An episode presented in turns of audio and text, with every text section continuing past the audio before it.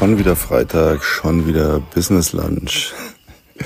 Ja, auch diese Woche nehme ich so ein paar äh, Partien separat auf. Denn ich bin zwar am Freitag zurück in München, aber als ich den Terminkalender da gesehen habe, dachte ich mir, da ist weder Zeit für Business noch für Lunch. Doch Zeit für Business ist schon, aber nicht für Business Lunch. Äh, gar nicht für Lunch. Deswegen dachte ich mir, äh, mache ich das doch hier ganz entspannt. Ja, es ist Montagabend 0.15 Uhr. Äh, hier ist es ziemlich laut. Die Grillen zirpen, die Pferde stampfen und fressen, machen auch manchmal komische Geräusche. Also falls Sie ab und zu was hören und nicht zuordnen können, es bin nicht ich. Eventuell ist es auch die Monsterhornisse, die hier vorhin irgendwo in das Gebälk, ich sitze hier in so einem antiken Freisitz, ähm, geflogen ist und äh, da vor sich hin summt. Die war wirklich sehr groß. Ja, ähm, für jemand, der so eigentlich das Urbane liebt, das Stadtleben. Ich mag die Natur schon, aber ich bin aber ein bisschen respektvoll. Also sollten sie irgendwann nur noch einen Schlag hören, dann habe ich das Handy weggeschmissen und bin losgesprintet. ja, ansonsten habe ich ja hier jeden Tag ähm, den perfekten Business Lunch oder den Lunch an sich. Natürlich direkt am Meer. Äh, Italien meine Lieblingsküche, das Meer mein Lieblingsort. Sachen aus dem Meer. Ähm, sehr, sehr genial. Das würde ganze Kochbände füllen, was die hier so zaubern.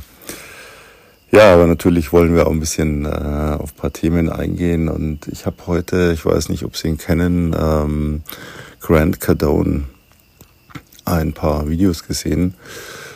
Zufällig bin ich irgendwie, ich, also ich habe den Namen, der war mir schon geläufig, aber ich habe noch, ihn noch nie live gesehen oder in, in live im Sinne von in Aktion.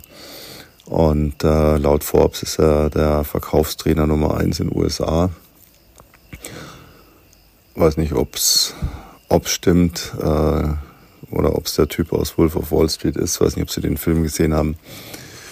Das basiert ja auf einer wahren Geschichte. Der war so gut, dass er jedem alles verkauft hat, dafür ins Gefängnis kam und danach äh, geläutert, einfach als Verkaufstrainer gearbeitet hat und da noch mehr Geld verdient hat als vorher mit seinen Betrugsmaschen, weil er einfach so genial ist. Ja, und ähm, Grant Cardone hat mich irgendwie fasziniert. Ja. Der ist so ein, ich wollte schon sagen, alter Sack, ich darf das sagen. Äh, auch wie ich so ein bisschen grauhaarig schon, hat so eine kratzige, tiefe Stimme und ich habe mir ein paar Videos angeschaut, wo er so ähm, ja, Phone-Selling, äh, Trainings gemacht hat äh, vor großem Publikum. Also Akquise am Telefon ist ja eins meiner, meiner Lieblingsdinge. Die meisten hassen es. Äh, ich finde es einfach geil. Ich mache das gerne, weil es so spannend letztlich ist man weiß nie, wen trifft man an. Ja, und Kaltakquise heißt, ich rufe jemanden an, der nicht weiß, dass ich ihn anrufe, der nicht weiß, wer ich bin, was ich mache, was ich vielleicht für ihn tun kann und der überhaupt keine Lust hat, irgendwas zu kaufen. Äh, in meinem Fall verkaufe ich ihm nicht direkt Produkte, sondern ähm, ich produziere Leads für mein Team. Das heißt, ich vereinbare Ersttermine. Aber das ist eben so, man trifft die Leute an, die sind an der Supermarktkasse, die sind im Büro, die sind gerade beim Kochen, die sind gerade irgendwo beim Joggen, die sitzen gerade irgendwo und machen gar nichts. Aber sie rechnen nicht mit dem Anruf und ähm, man muss immer in Sekundenschnelle sofort erkennen, wie ist der andere jetzt gerade drauf, ähm, was sage ich. Ja, Deswegen funktionieren auch diese ganzen Callcenter, die egal für welche Branche, egal für welches Produkt Leads generieren, funktionieren einfach nicht. Weil da werden Gesprächsleitfäden runtergespult, die sind immer gleich. Und ich muss sagen, am Anfang, als äh, ich das Telefonieren gelernt habe, das war schon in sehr, sehr jungen Jahren, da war ich noch äh, Schüler, habe ich bei einer Vermögensberatung angeheuert, die haben Nebenjobs vergeben und ja, das war ein richtig cooler Laden. Also so beste Lage in München, ein tolles Büro, die Typen alle im Anzug, alle Rolex. Ich so mit, mit jungen Jahren, ich war einfach nur total gehypt. Ich dachte mir, wie geil ist das, will ich auch. Ja, und die haben dann irgendwie so zig Mann, ich glaube, ich habe das schon mal vor, vor langer Zeit mal erzählt, die haben dann zig Mann in so ein Zimmer gesetzt und dann hat jeder ein Telefonbuch gekriegt und haben wir gesagt, so, und dann ruft doch mal an, hier ist der Gesprächsleitfaden. Die haben damals so Goldsparfonds verkauft in der Schweiz. Klingt nach heutigem Stand höchst illegal, aus dem Telefonbuch Menschen anrufen, um ihnen was zu verkaufen und auch noch Gold in der Schweiz. War aber völlig legal. Ähm, und damals auch noch völlig erlaubt, jemand einfach so aus dem Telefonbuch anzurufen. Äh, ich weiß nicht, wir waren acht oder zehn Mann. Es, glaube ich, hat zwei, zwei Nachmittage gedauert. Dann waren alle weg, dann war nur noch ich da. Und ich fand das geil. Ich habe da Termine gemacht und die haben dann gesagt, wenn ich so und so viele Termine mache, dann darf ich mit auf die Informationsveranstaltung. Also ich habe ähm, dafür praktisch eingeladen. Ja, und dann war ich dann zu einem Luxushotel und durfte da mit drin sitzen, ganz hinten still und leise und mir das anschauen. Ja, und das war dann so seitdem habe ich es geliebt zu telefonieren. Ich habe dann später nochmal eine richtig harte Ausbildung gekriegt. Ich hatte da, die haben einem nichts gesagt, die haben gesagt, hier ist der Leitfaden, mach. Also die haben einem nichts erklärt dazu. Aber dann hatte ich äh, das Glück, mein, mein Mentor, der mich damals da unter seine Fittiche genommen hat, der hat mir das nochmal so richtig beigebracht zu telefonieren. Aber ich habe jahrelang, muss ich sagen, ähm, mit einem Gesprächsleitfaden gearbeitet, den ich auch nie geändert habe und habe das auch dann äh, von meinem Team verlangt. Die mussten auch diesen Leitfaden machen und zwar auf den Punkt genau. Und ich weiß, das ist heute noch ist ein großer Streitpunkt. Viele sagen, nee, funktioniert nicht, mach individuell und viele sagen, nee, Leitfaden muss sein. Es ist aber tatsächlich so, äh, nur Leute, die einfach produktfremd, branchenfremd, die einfach nur telefonieren für irgendjemanden, ist natürlich ein Leitfaden sinnvoll, aber nicht so zielführend, wie wenn man eben für sein eigenes Produkt, seine eigene Dienstleistung das Ganze macht und im, im Geschehen ist sozusagen und dann eben auch individuell sprechen kann. Und das ist das, was es dann eigentlich wirklich spannend macht. Und dieser Freestyle, so die Königsklasse des Akquirierens, weil man da wirklich immer wieder sich sofort auf jemanden einstellen muss, in Sekunden schnell entscheiden muss, wie gehe ich vor, sage ich dies, das, nehme ich Variante A, B oder C oder denke ich mir eine neue aus. Kommt bei mir auch oft vor, dass ich so ganz spontan, wenn der andere abhebt, mir denke, jetzt probierst du mal das und teste das dann einfach aus. Ja, warum erzähle ich das? Ähm, ganz einfach, weil es so viele Menschen gibt, die im Business ein Produkt haben oder eine Dienstleistung, die sie gerne anbieten würden und es sind oft super Sachen. Ja, es sind super Ideen, es sind super Konzepte und auch viele Menschen im Leben gerne vieles hätten und ähm, ja, beide, beide Bereiche stößen, stoßen viele Leute immer selbst an ihre Grenzen sehr schnell, weil sie nicht verkaufen wollen. Weil sie sagen, das ist dann immer so die erste Antwort, ich kann das nicht. Und wenn man es hinterfragt, kommen die unterschiedlichsten Sachen. Ja, ich kann das einfach nicht, weiß nicht, was ich sagen soll. Oder ja, ich habe dann das Gefühl, ich, ich will ihm jetzt was andrehen. Das ist alles so ein Schwachsinn. Das ganze Leben ist Verkaufen. Das muss man sich mal wirklich bewusst machen. Wir verkaufen ständig. Warum ziehen Sie sich denn schön an, wenn Sie irgendwo hingehen? Weil Sie sich verkaufen wollen. Das ist jetzt nicht so negativ, wie es klingt. Nein, aber Sie wollen gut ankommen. Sie wollen, dass Ihre Person gut ankommt. Warum machen wir uns Gedanken über unseren Haarschnitt? Äh, teilweise über Make-up, welche Schuhe ziehe ich zu dem an, wie passt die Farbe mit dem, was nehme ich für eine Uhr, was, was kaufe ich mir für ein Auto. Wir verkaufen uns ständig nach außen, weil wir wollen ja gut dastehen, das ist völlig normal. Ja, hat noch gar nichts damit zu tun, ich muss gerade an den Pfau denken, der hier immer rum, ich wollte fast schon sagen, gockelt, aber das Interessante ist, der Pfau, der sich hier immer präsentiert vor den Damen, äh, der Hahn steht ihm im Nichts nach, der präsentiert sich genauso vor seinen Hühnern. Der hat zwar nicht diese schöne bunte Rad, aber der macht genau die gleichen Gesten. Aber das ist jetzt schon ähm, Brautschau sozusagen, Paarungssuche. Aber ist, darum geht's gar nicht. Wir wollen auch, wenn wir irgendwo im Supermarkt gehen, wollen wir nicht wie, wie der letzte Depp wirken. Ja? Deswegen versuchen wir eben immer gut rüberzukommen, uns zu verkaufen. Wenn ich heute irgendwo etwas möchte, egal was es ist, einen besseren Platz im Restaurant, einen besseren Platz am Pool, am Strand, äh, dann ist es einfach besser, ich kann das, was ich möchte, mein Anliegen in dem Fall verkaufen. Das ist nichts anderes. Weil ich kann es einfach plump doof machen oder gar nichts sagen trauen oder ich mache es geschickt, sodass der andere mir den Gefallen gerne tut. Das ist in manchen Augen schon wieder Manipulation. Ja, ist es auch. Wir versuchen ständig alles um uns herum zu manipulieren zu unserem Vorteil. Und das klingt negativ, ist es aber nicht. Ja, das ist völlig legitim. So funktioniert nun mal diese komplette Natur und dieses komplette Leben. Und wenn ich heute in, in Leute, die ein, ein Business aufbauen wollen und die machen alles perfekt und die sagen, ich, ich will aber nicht verkaufen, sie werden nicht drum rumkommen.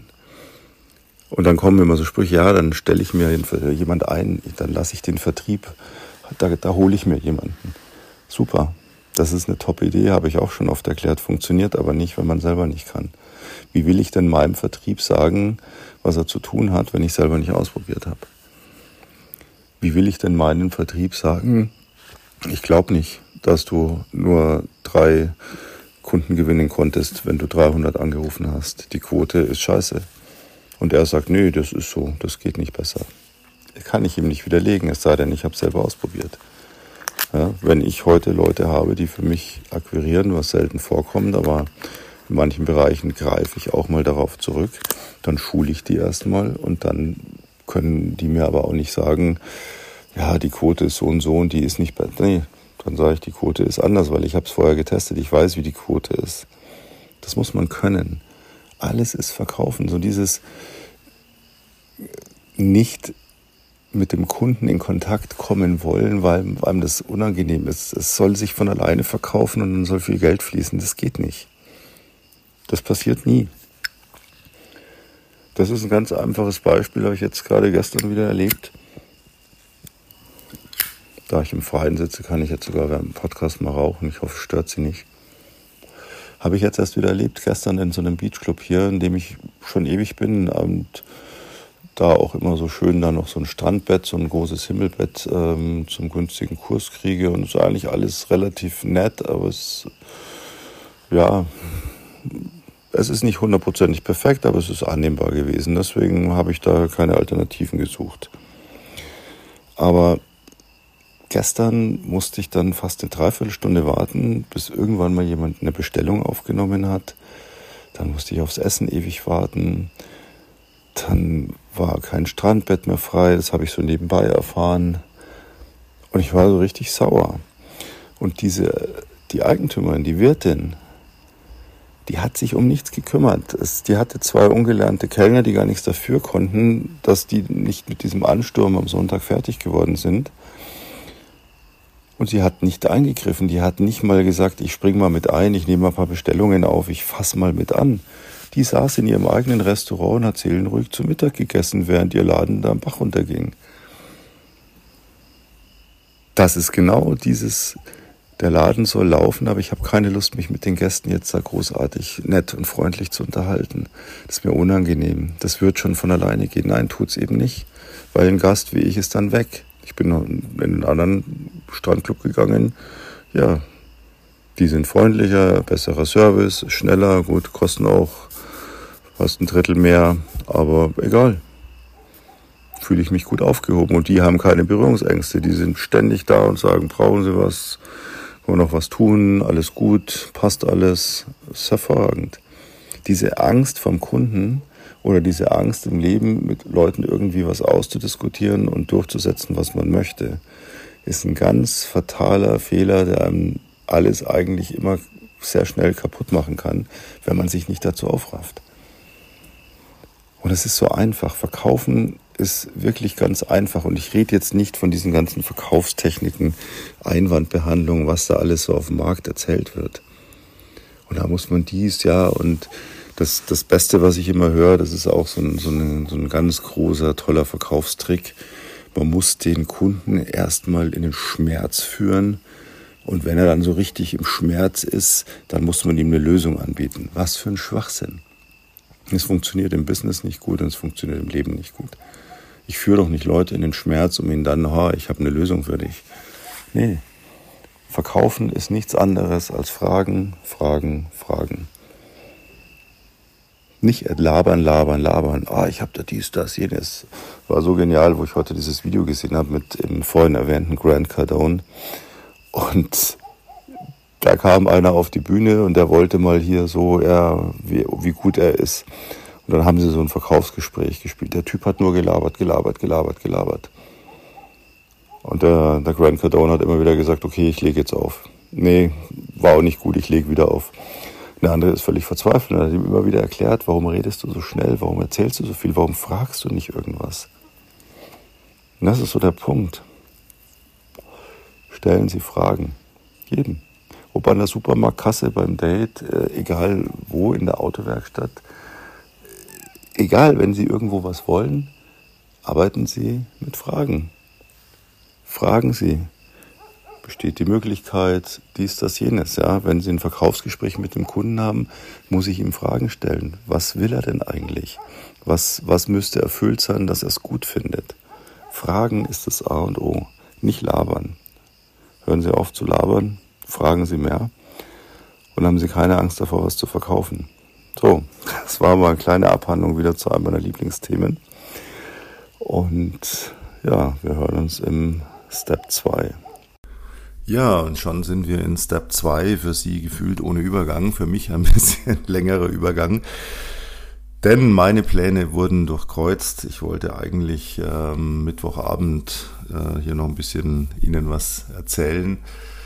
Aber ein Pfau hat meine Pläne durchkreuzt. Ja, ein Pfau sprang mit viel Anlauf und langer Vorbereitungszeit meditativ, schaute er das Hausdach an und sprang dann irgendwann flügelschlagend da hoch. Und da saß er dann. Und da hat er dann, ja, ich sage immer, die Trompeten wie Elefanten, also wirklich im 10-Sekunden-Takt über mehrere Stunden. Und ich dachte mir erst, okay, das ist doch sicher schön für meine Zuhörer, wenn sie hier so Tiergeräusche im Hintergrund haben. Und dann dachte ich so an mich und dachte mir, nee, wenn, wenn ich so ein Störgeräusch im 10-Sekunden-Takt in irgendeinem Podcast hätte, würde ich empört abschalten, weil es mich nerven würde. Also wollte ich Ihnen das auch nicht antun. Ja, gestern dann gut geplant, sagte äh, bester Freund äh, zu mir, du hast es sicher wieder gut geplant, bist sicher schnell wieder zurück in München gewesen. Ja, dachte ich mir, gut geplant, von einem Stau in den anderen. Gestern elf Stunden auf der Strecke für 550 Kilometer. Trotz aller guter Planung, wo ich dachte, Donnerstag, die Idee hat bestimmt keiner außer mir, da schon zurückzufahren. Doch hatten ganz viele. Aber kommende Woche ist ja in Italien Ferragosto, hier bei uns teilweise, glaube ich, Feiertag, der 15. August, dort Nationalfeiertag. Ostern und Weihnachten an einem Tag vereint und das auch noch im Sommer. Das ganz Italien auf der Strecke. Das heißt, ich habe mir dann so gedacht, okay, wenn es jetzt heute am Donnerstag schon so zugeht, ich möchte nicht wissen, was da am Samstag los ist in beide Richtungen so gesehen also gut geplant und trotzdem schwierig gehabt. Ja, das ist wie im Leben. Ne? Auch bei bester Planung kann der Weg trotzdem schwierig und anstrengend sein. Und da dachte ich mir dann wieder so die Parallelen. Ne? Man macht irgendwo einen Plan und dann kommt dies und jenes und man ist so komplett lost und denkt sich, oh verdammt, ich habe doch alles so genau geplant. Ja, aber man muss sich dann vielleicht in dem Moment damit äh, mal ein bisschen mental helfen, indem man sich genau das bewusst macht. Wie wäre es denn dann erst gelaufen? Man hätte schlecht oder gar nicht geplant. Und das im Vergleich wäre dann sicherlich noch, noch, noch viel anstrengender. Und deswegen kann man dann durchaus sagen, okay, gut, ähm, mehr als perfekt zu planen konnte ich nicht. Und wenn jetzt trotzdem so viel Unwägbarkeiten auftauchen und es so schwierig wird, na gut, kann ich immer noch besser mit umgehen, als hätte ich gar keinen Plan gehabt.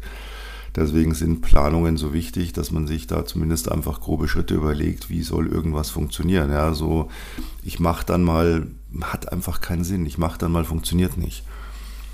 Habe ich bei dem anderen Thema, von dem ich eigentlich auch so kurz noch erzählen wollte, jetzt auch wieder erlebt. Ich habe äh, tatsächlich jetzt in Italien angefangen, nicht ja, angefangen, angefangen wieder zu schreiben. Ich habe äh, einen Roman schon begonnen momentan sogar drei, die ich äh, mal so angefangen habe. Ich mache das häufig, dass ich mich mal so reinschreibe und schaue, passt es mir auch. Ja, manchmal hat man so eine Idee.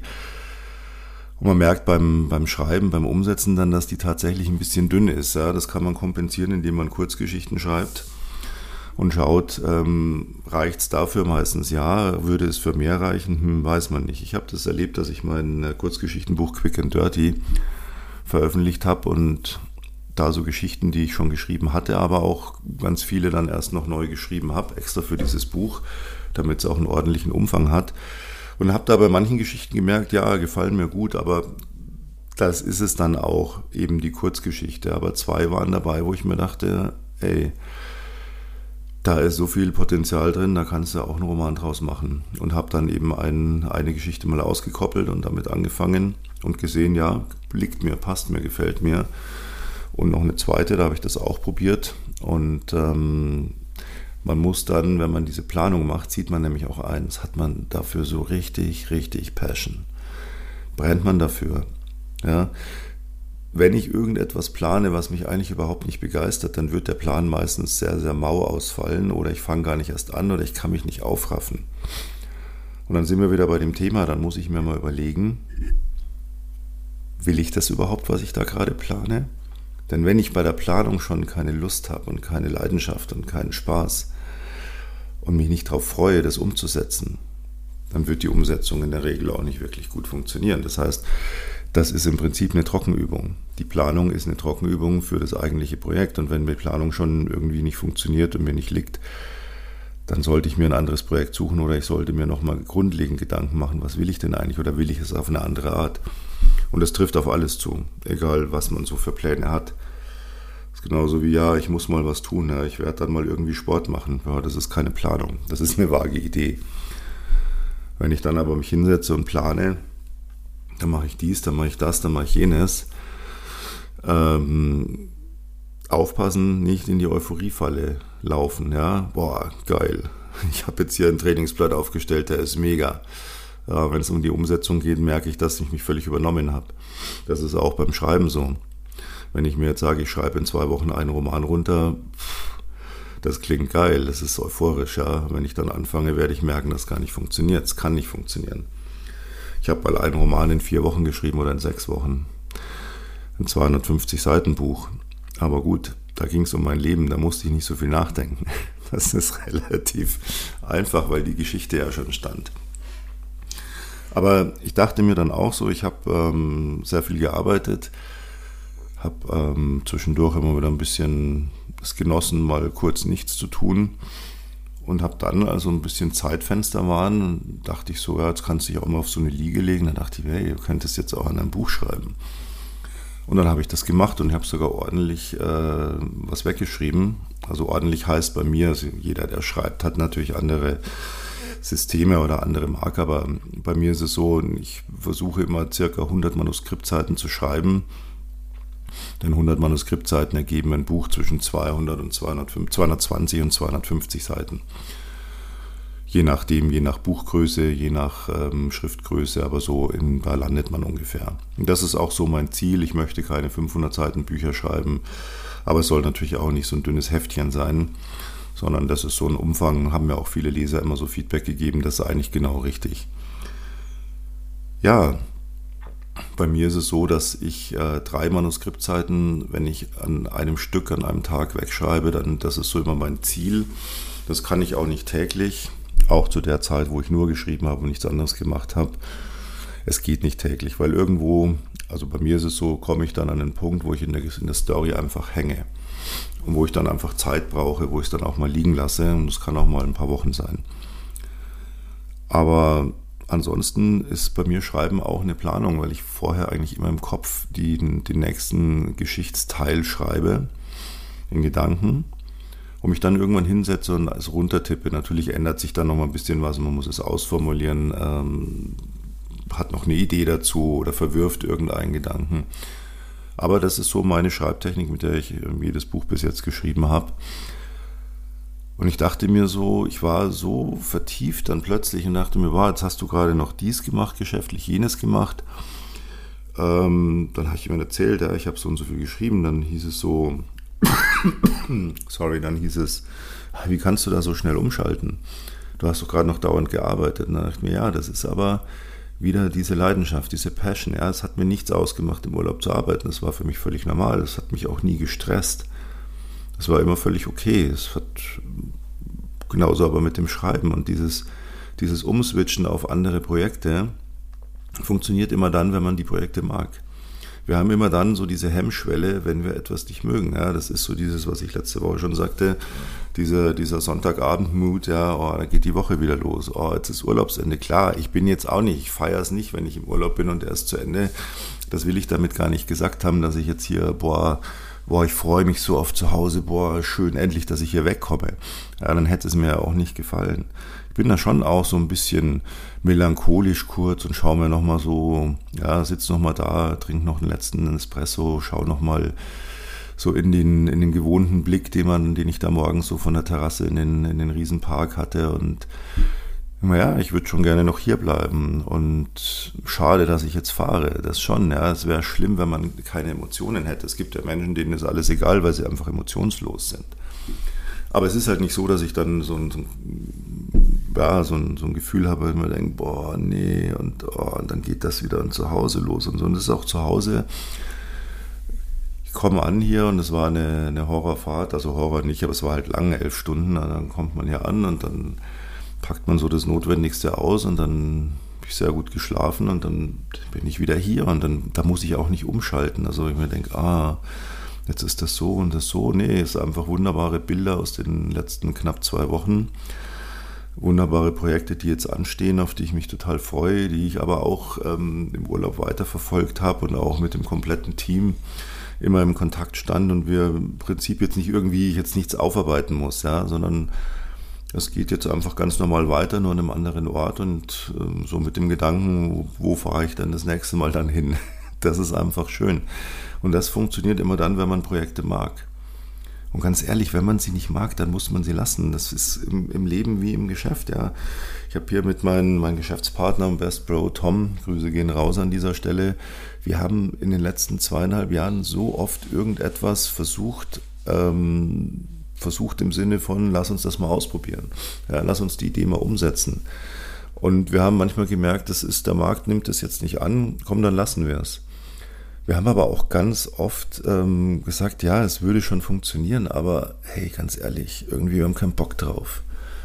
Und es ist uns dann völlig egal, ob das was Großes oder was Kleines ist. Wir haben hier ganz am Anfang hatten wir ein, eine riesen, eine riesen Pitch-Möglichkeit von einem riesen Konzern, die hätten sogar Geld dafür schon gezahlt, dass man überhaupt nur ein Angebot zusammenstellt und das dann hier bei denen pitcht.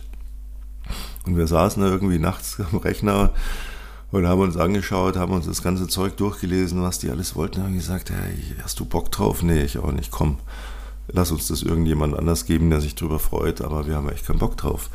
Das ist völlig egal. Wir denken nur immer, dass wir Dinge machen müssen. Das ist nicht der Fall kann es nur immer wieder wiederholen. Einen Scheiß müssen Sie. Überlegen Sie jetzt gerade in diesen Monaten, oder in diesen Wochen wollte ich sagen, nicht Monaten, wir haben ja keine Sommermonate in Deutschland. Was ich so gehört habe, war es auch kein Sommer in den letzten zwei Wochen nirgends. München sind wir natürlich hier prädestiniert. Ne? Vorgestern noch schlechtes Wetter, heute der erste Tag, wo es knapp 30 Grad kriegen soll und dann die nächste Woche richtig heiß. Also für mich ändert sich nichts. Ich bin vom schönen Wetter ins schöne Wetter. Aber diese Sommerwochen jetzt, wo wenig los ist, viele sind weggefahren, ist alles ein bisschen ruhiger. Stellen Sie alles mal auf den Prüfstand. Ich kann es nur immer wieder Ihnen sagen und ans Herz legen.